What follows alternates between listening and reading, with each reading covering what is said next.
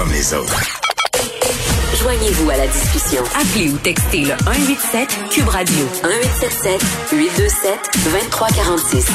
Hello. On parle avec Yann Roche, qui est professeur au département de géographie de l'UCAM. Puis je voulais faire un retour euh, sur la situation qui se déroule présentement en Birmanie. Là, on sait euh, euh, que le pays est sous le soubresaut de plusieurs bon complications politiques. Il s'est passé des choses depuis le 1er février. La junte militaire a emprisonné la chef d'État, remplacé le gouvernement élu. on a qualifié ça par ailleurs de coup d'État. Monsieur Roche, bonjour. Bonjour. Bon, on s'était parlé là, aux alentours euh, du 1er février parce que ça brasse pas mal en Birmanie. Puis, bon, euh, ici, évidemment, euh, on suit ça de très, très loin. C'est quand même important ce qui se déroule là-bas. Depuis le 1er février, comment les choses ont-elles évolué? Ben, ça a continué à dégénérer. Vous vous souvenez qu'Aung San Suu Kyi avait appelé à la désobéissance civile. Oui et ça a été euh, suivi euh, de manière assez étonnante parce que ça prend beaucoup de courage euh, vu que c'est la junte militaire au pouvoir et que les gens se souviennent qu'il n'y a pas si longtemps c'était elle qui dominait déjà avant que la démocratie arrive et donc il y a eu des il y a eu des grèves générales, il y a eu des manifestations très importantes et là il commence à y avoir des dérapages. ce qui est un peu étonnant, c'est que les manifestations n'ont pas été immédiatement euh, contre. Il n'y a pas eu de contre-attaque de l'armée aussi violente qu'elle est capable de, de le faire. C'est-à-dire qu'au départ, on laissait, on laissait ça aller euh, plus qu'à l'habitude? Ben, disons qu'on on utilisait des méthodes un peu plus douces, si j'ose dire, si on mm. peut parler de balles de caoutchouc et de gaz lacrymogène et de canons à eau comme euh, et canons à eau comme étant doux, mais plutôt que les balles réelles. Mais là, ça commence à arriver les balles réelles et c'est pas une surprise pour cette armée-là. Oui, parce qu'on a vu quand même euh, des images des manifestations euh, circuler à, à, travers le monde, mais on mm-hmm. rapporte par ailleurs des arrestations. On a arrêté des responsables politiques, des activistes, des grévistes. Oui. Euh, c'est rien de nouveau. Bon, oui. Excusez-moi de vous interrompre. Non, non, non, non, mais non, non, c'est très bien. Euh, là, on, rapporte que plusieurs manifestants ont perdu la vie suite à des affrontements avec l'armée. Là, vous parliez du vrai bal euh, tout à l'heure. Mm-hmm. Forces de sécurité birmanes qui ont utilisé, comme vous l'avez dit, des gaz lacrymogènes, toutes sortes de méthodes, comme les canons, les balles en caoutchouc. Euh, on est loin d'une junte militaire qui disait vouloir protéger la démocratie comme ils l'ont prétendu au départ. Oui, et ben de toute façon, elle avait très très mal pris le fait de perdre les élections précédemment et il mm. fallait revenir au pouvoir. Elle a utilisé une soi-disant fraude comme manière de revenir en, en place pour euh, soi-disant remettre en place la démocratie qui était euh, qui était euh, comment dire mise en danger par l'élection qui avait été soi-disant truquée. Mm. Et donc ben, l'armée en, question, elle a quand même un, historique de, de, très grande violence pour se maintenir au pouvoir. Donc le, le terme d'essayer de maintenir la démocratie démocratie, c'était totalement une façade et ils ne font que le prouver.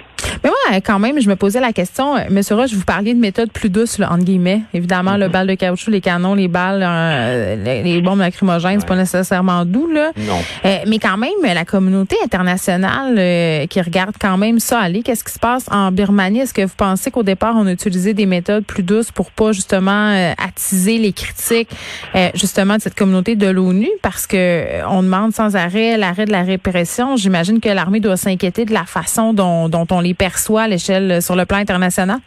Non, je pense pas sincèrement que ça les dérange. Disons qu'ils ont quand même été au pouvoir pendant très très longtemps sans, sans problème.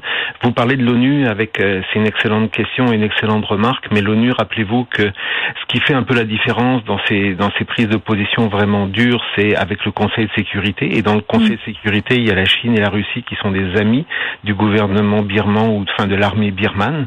Et la Chine est d'ailleurs un très très grand allié de la Birmanie et elle est le, le, un peu le grand frère ou la grande sœur qui, euh, qui domine complètement et qui va en profiter, alors que l'ONU ou les Occidentaux, la communauté internationale occidentale critique, c'est pas vraiment quelque chose qui les dérange du moment qu'ils ont leur mm. allié chinois.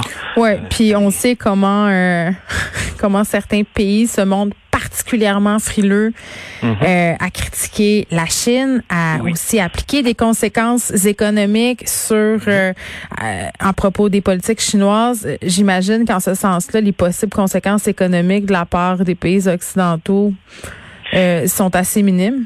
Et absolument, c'est actuellement c'est la Chine qui est euh, à l'origine de, de, beaucoup de projets, qui investit énormément dans le pays. Si mm. la Chine euh, prenait des mesures de rétorsion économique contre la Birmanie, là, ça ferait mal beaucoup plus que les Occidentaux. Et à ce niveau-là, nous en Occident, on a souvent tendance à oublier à quel point maintenant, notamment en Asie, c'est la Chine le, le, le, grand joueur que nous on critique. C'est une chose, ça le dérange plus ou moins, mais c'est le pouvoir économique et politique de la Chine qui se développe, et notamment par rapport aux, critiques de la Chine. Vous avez mentionné tout à l'heure indirectement les Ouïghours. Euh, il y avait les Rohingyas du côté des euh, du côté de la Birmanie. Les Chinois appuyaient les Birmans du côté de leur traitement des Rohingyas et les Birmans appuyaient les Chinois dans le, dans le traitement des Ouïghours.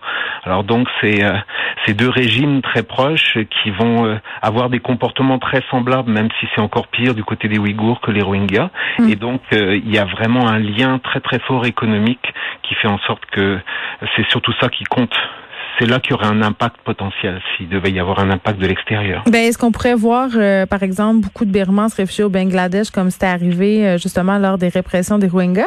Non, puisque le Bangladesh est musulman et puis les problèmes avec les Rohingyas, c'est qu'ils étaient musulmans. Ils poussaient les, les Rohingyas à retourner au Bangladesh en disant que c'était de là qu'ils venaient. S'il devait y avoir une, une exode, un exode, ça mm. serait vers la Thaïlande beaucoup plus, euh, qui, euh, qui est beaucoup plus proche euh, idéologiquement et culturellement. Mais est-ce qu'ils s'en mêlent? Est-ce qu'ils s'en mêlent ces pays-là, la Thaïlande, le Laos, là, qui sont des pays limitrophes de la, de la Birmanie? Non, pas le Laos Bimbin. Ils sont quand même assez. Euh, ils ont leurs propres euh, leurs propres problèmes. Et la Thaïlande est aussi avec euh, une guerre civile, enfin pas une guerre civile, mais avec un régime militaire et des manifestations très importantes. Donc ils vont pas venir se mêler de la démocratie en Birmanie et dans la région d'ailleurs c'est une habitude de pas se. Vous savez l'ASEAN, l'association des nations d'Asie du Sud-Est, une de leurs de leurs principes de base de l'association régionale, c'est on se mêle pas des affaires politiques des voisins. Ça fait vraiment partie pratiquement de la charte. Donc, euh, on, ils vont pas s'en mêler d'aucune manière. Par contre, ça va leur faire sans doute effectivement des gens qui vont peut-être essayer d'émigrer parce que mm. la situation risque de pas s'améliorer prochainement. Ben, ben, si ça continue, à quoi on peut s'attendre de la part de la junte euh, qui qualifie euh, d'anarchie ce qui se passe en ce moment? Oui, ben j'ai pas de j'ai pas de boule de cristal, mais j'ai vraiment pas la sensation que la Chine que la Chine que l'armée euh, que le, la junte ferait de, ferait demi-tour ou céderait de quelque manière que ce soit. C'est étonnant, c'est que vraiment les manifestations les manifestations sont très très importantes, donc il y a vraiment un mouvement plus fort qu'il ne l'a été depuis très très longtemps, mais l'espoir de voir la junte plier euh, est très très faible. Donc que ça se règle, que ça finisse bien, ça. On j'ai pas, comme je vous dis, je peux vraiment pas, euh, je peux pas vous dire l'avenir, mais moi je suis pas très optimiste. Hmm. Et, eh, ultimement, Monsieur Roche, c'était quoi le but euh, de ce putsch de la part de la junte militaire? Ben, je pense qu'ils avaient, euh, depuis un certain temps, quand ils avaient laissé le pouvoir à une soi-disant démocratie, enfin une démocratie, vous saviez que de toute façon, Aung San Suu Kyi n'avait pas le droit de devenir présidente parce que la junte avait joué avec la, Constitution. Il y avait comme une espèce de mariage de raison avec une, une apparence de démocratie, puis ça, ça a dû les fatiguer de voir qu'ils n'avaient plus tout à fait les rênes du pouvoir, et là de revenir, de reprendre complètement toutes les manettes du, de, de la direction du pays. Je pense que c'était ça qui, qui était important à leurs yeux. Hmm. Et là, on a une jeune qui avertit les manifestants euh, que s'ils continuent, ben ils vont mourir. C'est à ça qu'on fait face en ce moment. Donc ça va c'est un peu, vous avez, ils ont commencé à, à tirer et j'ai un peu peur, étant donné qu'en plus les, les, manifestants ont l'air d'être vraiment très motivés, j'ai un peu peur que ça dégénère encore beaucoup et je ne vois vraiment pas, comme je vous l'ai dit tout à l'heure, euh, la, la junte céder devant devant des contestations internes. Et même si le chef de l'ONU demande l'arrêt immédiat de la répression, les autres, ça leur fait pas un plus à différence. Exactement. Mais comme je vous dis, s'il y avait, étant donné qu'il y a le Conseil de sécurité de l'ONU qui sera bloqué par la Chine, euh, le, président, enfin le directeur de, de l'ONU, euh, Antonio Gutiérrez, il peut, il peut dire ce qu'il veut, ça fera pas, ça fera, comme vous dites, ça fera pas un la différence. Ouais, c'est comme parler à un adolescent qui veut pas écouter. Sans sac bas. oui, je, je suis, je connais un peu la situation. Vous êtes assez d'accord avec cette analogie donc. Merci. Yann Roche, qui est professeur au département de géographie de l'UQAM, on se parlait de cette situation Birmanie continue à être le théâtre de manifestations quand même assez importantes. Il y a des manifestants, et des manifestants qui sont morts en fin de semaine suite à des affrontements avec l'armée.